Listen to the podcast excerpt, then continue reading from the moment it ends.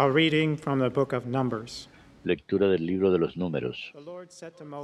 En aquellos días el Señor dijo a Moisés en el desierto de Farán, envía gente a explorar el país de Canaán, el que, el que yo voy a entregar a los israelitas.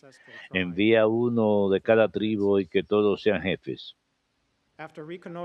Al cabo de cuarenta días volvieron de explorar el país y se presentaron a Moisés, Aarón y a toda la comunidad israelita en el desierto de Farán, en them. Presentaron su informe a toda la comunidad y les enseñaron los frutos del país y les contaron, hemos entrado en el país a donde nos enviaste. Es una tierra Que emana leche y miel. Aquí tienen sus frutos. Pero el pueblo que habita el país es poderoso. Tienen grandes ciudades fortificadas.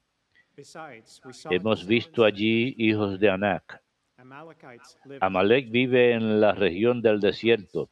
Los hititas, Jebuseos y Amoreos viven en la montaña. Los cananeos junto al mar y junto al Jordán.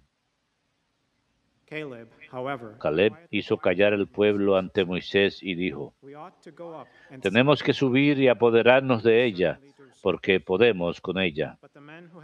Pero los que habían subido con él replicaron, "These people, no podemos atacar el stronger." pueblo porque es más fuerte que nosotros. Y desacreditaban la tierra que habían explorando, explorado delante de los israelitas. La tierra que hemos cruzado y explorado es una tierra que devora a sus habitantes. El pueblo que hemos visto en ella es de gran estatura. Hemos visto allí nefileos, hijos de Anac. Parecíamos saltamontes a su lado, y así nos veían ellos. Entonces toda la comunidad empezó a dar gritos y el pueblo lloró toda la noche. El Señor dijo a Moisés y a Aarón, ¿hasta cuándo seguirá esta comunidad malvada mu- murmurando contra mí? He oído a los israelitas murmurar de mí.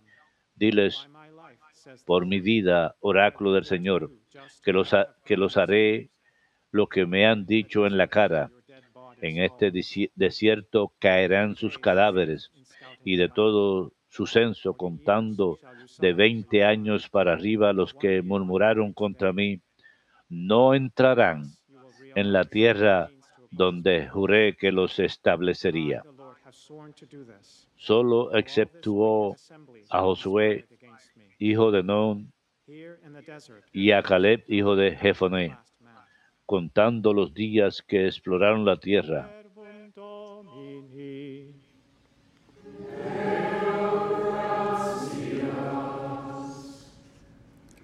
Remember us, O Lord, Acuérdate de mí, Señor, por amor a tu pueblo. Acuérdate de mí, Señor, por amor a tu pueblo. we have sinned.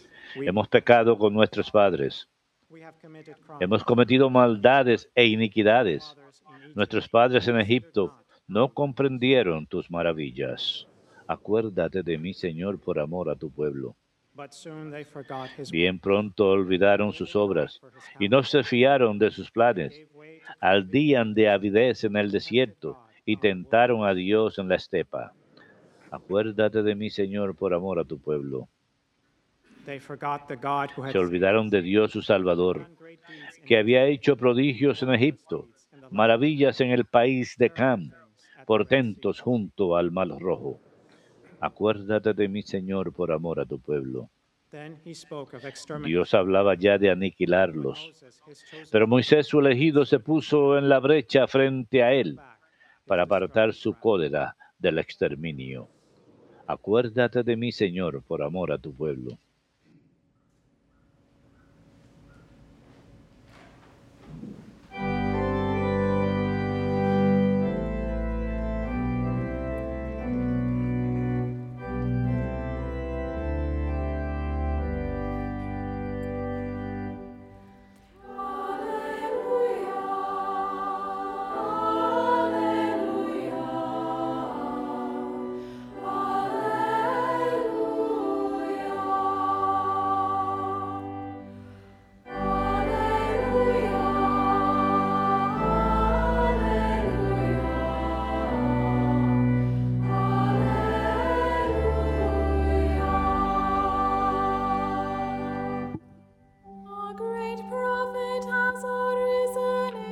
Gran profeta ha surgido entre nosotros. Dios ha visitado a su pueblo.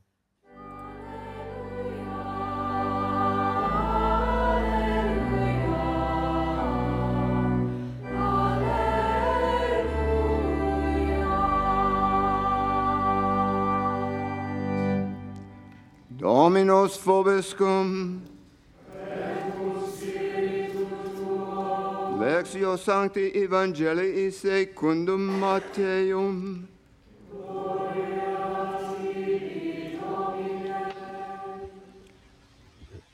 time, En aquel tiempo, Jesús salió y se retiró al país de Tiro y Sidón. Entonces una mujer cananea saliendo de uno de aquellos lugares se puso a gritarle, Ten compasión de mí, Señor, hijo de David. Mi hija tiene un demonio muy malo. Él no le respondió nada. Entonces los discípulos se le acercaron a decirle, Atiéndala, que viene detrás gritando. Él les contestó, Solo me ha enviado a las ovejas descarriadas de Israel.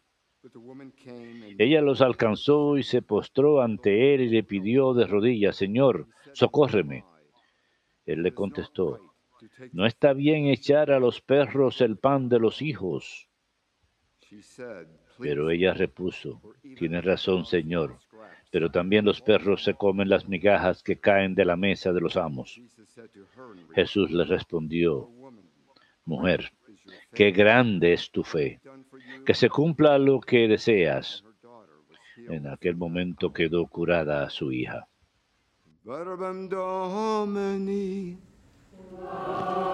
The gospel away our sins.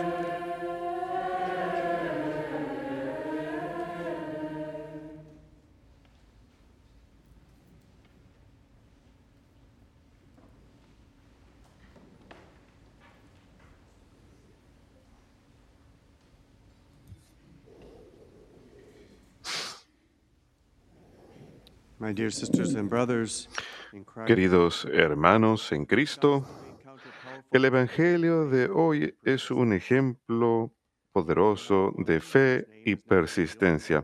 La cananea, cuyo nombre no nos es revelado, acude a Jesús pidiéndole sanación para su hija. Y su ruego revela la profundidad de su fe y la fortaleza de su amor por su hija. A pesar de la respuesta inicial de Jesús, o más bien falta de respuesta al ignorar su ruego, parecería ser duro y no característico de Jesús. Sin embargo, ella persiste, ilustrando una confianza firme en Él. La fe de esta mujer resuena con las palabras de Edith Stein, también conocida como Santa Teresa Benedicta de la Cruz, a quien celebramos hoy. Ella dijo en cierta ocasión, el que busque la verdad está buscando a Dios, ya sea consciente o inconscientemente.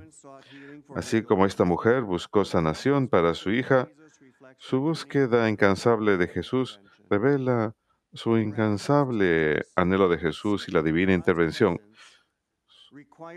Su historia nos muestra que buscar la presencia de Dios requiere perseverancia y tenacidad, incluso ante los desafíos y obstáculos. La- el diálogo de la cananea con Jesús también es ejemplo de la cita de Santa Teresa. No aceptes nada como la verdad si carece de amor, y no aceptes nada como amor si carece la verdad. Su ruego estaba arraigado en un- un amor genuino por el bienestar de su hija, y a menudo ese es el caso cuando uno tiene familias. Y su persistente fe estaba basada en su firme convicción de que Jesús tenía el poder de sanar. Ella sabía esto muy en el fondo de su corazón y no se desistiría. Esta interacción nos recuerda también que nuestra fe debe entrelazarse con el amor y la verdad, guiando nuestras acciones y oraciones. En el Evangelio, Jesús reconoce la fe de la mujer y concede su petición diciendo, Mujer, tu fe es grande, que se cumpla lo que deseas. Y en aquel mismo instante quedó curada su hija. Este evento milagro- milagroso revela la profunda conexión entre la fe y los milagros, recordándonos que el Señor a menudo responde a nuestra sincera y persistente fe. Podemos decir de manera paradójica que esta respuesta de Dios es casi una debilidad suya, que Él escucha y responde nuestros ruegos, a nuestra iniciativa, y a la vez es una fortaleza de Dios porque sabe lo que necesitamos y lo da en el momento apropiado, de manera que su gloria sea revelada a través de una intervención milagrosa. Al peregrinar por la vida a menudo encaramos obstáculos que desafían nuestra fe y confianza en Dios. Santa Teresa Benedicta de la Cruz nos recuerda que el mundo no necesita lo que tienen las mujeres, necesita lo que son las mujeres. Este sentimiento puede extenderse a todos nosotros. Lo que el mundo necesita de nosotros no es meramente nuestras posesiones o habilidades externas, sino nuestra fe firme y segura, nuestra búsqueda de la verdad y nuestro profundo amor por Dios y por el prójimo. La el ejemplo de la cananea es una lección del toque misericordioso de Dios en nuestras vidas de manera innumerables, tanto conocidas como desconocidas, en especial a petición de aquellos que ruegan por nosotros y nuestro bienestar y por aquellos por quienes rezamos. A través de esto, que fomentemos una fe que busque a Dios en toda circunstancia y cultive un amor arraigado en la verdad en acción. Así como la fe de esta mujer movió, a Jesús a realizar un milagro, nuestra fe puede afectar de manera más profunda nuestras vidas, puede transformar la vida de aquellos a nuestro alrededor. Quizás lo más sencillo de recordar el mensaje fundamental sea el siguiente. Simplemente pide y no te des por vencido. El día de hoy también reconocemos un miembro de la comunidad de EWTN que ha sido elevado a, a el colegio canónico Colin Donovan. Agosto está dedicado de manera especial al corazón inmaculado de María y muchos de los santos han sido afectados de formas enormes por la Virgen, en especial en el occidente. En particular pienso en Irineo, Ambrosio, Agustín, Bernardo de Clairval, Luis de Sales, Luis de Montfort, Maximiliano Kolbe y muchos otros. Pero nuestro santo de hoy, Teresa Benedicta de la Cruz, a menudo hablaba y escribía de María como el ideal de la feminidad y fidelidad a Dios. La Academia Mariológica Pontífica fue establecida por el Papa Pío XII para promover la Mariología, o sea, el estudio de la Santísima Virgen María y verdadera devoción a ella mediante la consagración. La Academia también es responsable de organizar debates y conferencias y publican un periódico, periódico titulado Mariana. El 8 de diciembre de 1959, el Papa San Juan Pablo II el título pontífico a la Academia y más recientemente el Papa San Juan Pablo II, que también fue miembro de la Academia, aprobó sus estatutos. El Papa Francisco colocó la Academia bajo el título de Educación Católica. Colin Donovan ha sido invitado especialmente a ser miembro de esa academia y lo felicité esta mañana le presenté con sus credenciales del Vaticano. Así pues, Colin, en nombre de la Academia Pontífica Mariológica, entrego a la Academia Colin Donovan con todos los beneficios que van de la mano y es mi orgullo presentarle esta carta de nombramiento presentada por el Vaticano y su diploma que establece su membresía.